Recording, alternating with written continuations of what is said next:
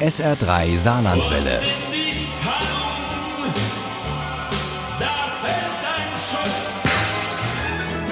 Der Krimi-Tipp. Eine verschneite Landschaft, gute Freunde, lange Spaziergänge und abends gute Gespräche am Kamin. Das klingt nach Weihnachtsidylle und die gibt es auch in unserem SR3 Krimi zum Fest.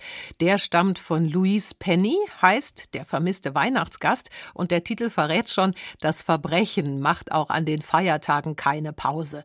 Uli Wagner über Weihnachtsidylle in Kanada, Verbrechen, die einem kalte Schauer über den Rücken jagen und gute Freunde, die Kraft geben. Im Mittelpunkt dieser dieses Weihnachtskrimis von Louise Penny stehen zwei Frauen, die sich auf das Fest freuen, es aber nicht mehr erleben.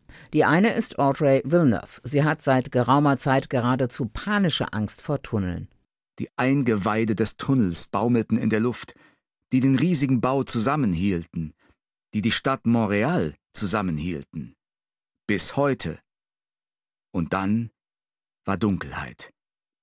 Und das lange, lange Warten darauf, zerschmettert zu werden. Audreys Albtraum kommt nicht von ungefähr. Die Ehefrau und zweifache Mutter arbeitet im Verkehrsministerium und ist zufällig auf etwas Unglaubliches gestoßen. So unglaublich, dass sie es noch nicht einmal ihrem Mann erzählt hat. Kurz darauf ist Audrey Villeneuve tot. Die Bergung ihrer Leiche verursacht einen Riesenstau im Vorweihnachtsverkehr in Montreal. Sicher wieder ein Selbstmord, denkt Gamache, als sie an der in eine Decke gewickelten Leiche vorbeifahren und wie schrecklich das Leben sein musste, wenn das kalte, graue Wasser die bessere Option zu sein schien. Und dann waren sie an der Stelle vorbei. Der Verkehr floss wieder, und wenig später fuhren sie in raschem Tempo über die Autobahn, weg von der Brücke, weg von der Leiche, weg vom Hauptquartier der Sûreté, auf das Dorf Three Pines zu. Gamache hatte einen Hilferuf von Myrna Landers bekommen, der Besitzerin der Buchhandlung des kleinen, weit abgelegenen Ortes. Dort war die andere Frau gerade ein paar Tage auf Besuch und wollte an Weihnachten wiederkommen, denn dort bei Myrna und ihren Freunden fühlte sie sich zum ersten Mal seit langem wieder glücklich. Constance lachte, und ihr Lachen schwebte wie ein heiteres Wölkchen über den Dorfanger und vermischte sich mit dem Rauch aus den Schornsteinen. Diese Frau ist bereits in ihren Siebzigern und heißt Constance Pinot, zumindest nennt sie sich so. Und so hat Myrna, die in einem anderen Leben Psychologin in Montreal war, diese Frau auch kennengelernt. Über all die Jahre hatten die beiden Kontakt gehalten und jetzt war Constance eben zu Besuch gekommen. Seit Constances Ankunft in Three Pines hatte es Tag und Nacht geschneit. Und sie wäre auch am liebsten geblieben, hatte aber noch etwas Dringendes zu erledigen in Montreal vor Weihnachten. Aber seither fehlt von ihr jede Spur. Deshalb Murners Hilferuf. Niemand anderem als Gamache hätte sie von ihren Sorgen berichtet, denn es gibt ein Geheimnis um diese Constance Pinot. Pinot ist der Name, unter dem ich sie kenne, sagte sie schließlich leise. Der Name, den sie benutzt. Es war der Mädchenname ihrer Mutter.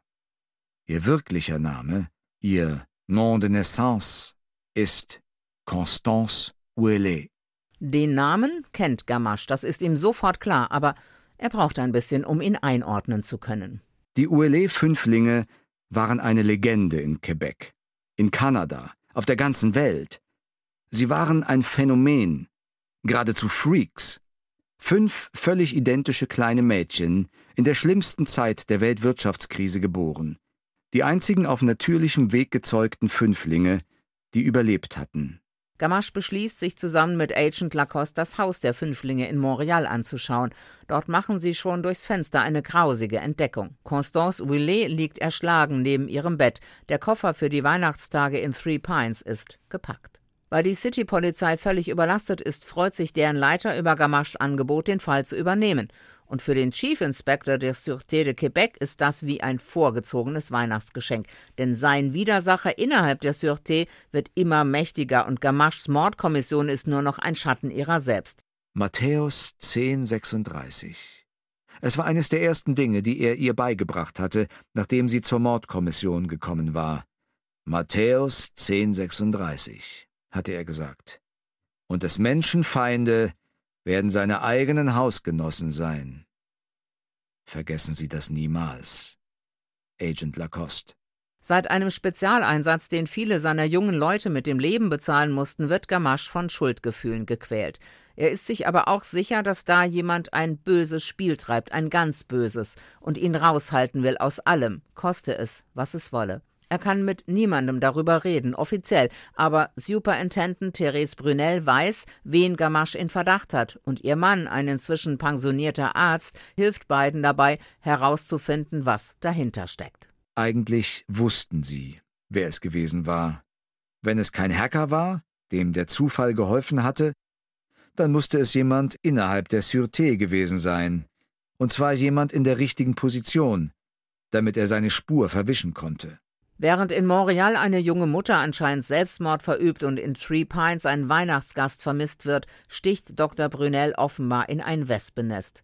Das Problem ist, dass die Gegenseite nun weiß, dass man ihr auf der Spur ist. Wie gut, dass Gamache dienstlich im Fall Ouillet nach Three Pines muss. Noch besser, dass er dort so viele Freunde hat, die die drei gerne aufnehmen und beschützen. Eine hochrangige Sûreté-Beamtin, die über das Pensionsalter hinaus war, ein dicker Arzt und er selbst, ein aufs Abstellgleis beförderter Polizist mittleren Alters. Nur sie drei. Allerdings wusste Gamache, dass das, was wie ein Nachteil aussah, zugleich ein Vorteil war. Sie wurden leicht übersehen oder unterschätzt, besonders von Leuten, die sich selbst für unsichtbar und unbezwingbar hielten. Es gibt kaum ein besseres Setting, ein idyllischer Ort, eingeschneit kurz vor Weihnachten, und doch ist der vermisste Weihnachtsgast von Louise Penny alles andere als ein klassischer Weihnachtskrimi. Denn da geht es nicht nur um Mord, da geht es um die eiskalte Arroganz der Macht, die alle zerstört, die sich ihr in den Weg stellen. Aber es ist auch eine Geschichte von Freundschaft und Hoffnung, und von der Kraft, die durch Zusammenhalt entsteht. Und genau deshalb ist der vermisste Weihnachtsgast von Louise Penny doch ein richtiger Weihnachtskrimi mit viel Emotionen und noch mehr Spannung. Der vermisste Weihnachtsgast von Louise Penny ist bei Kampa erschienen. Das Taschenbuch hat 576 Seiten und kostet 18,90 Euro. Das E-Book gibt's für 7,49 Euro. Der vermisste Weihnachtsgast gibt es bei DAV für 20 Euro auch als Hörbuch mit Hans-Werner Meyer als Erzähler und daraus stammen auch unsere Zitate. Ohne Krimi geht die Mimi nie ins Bett. Für Mimi und andere Krimi-Fans. SR3 Saarlandwelle. Hören, was ein Land fühlt.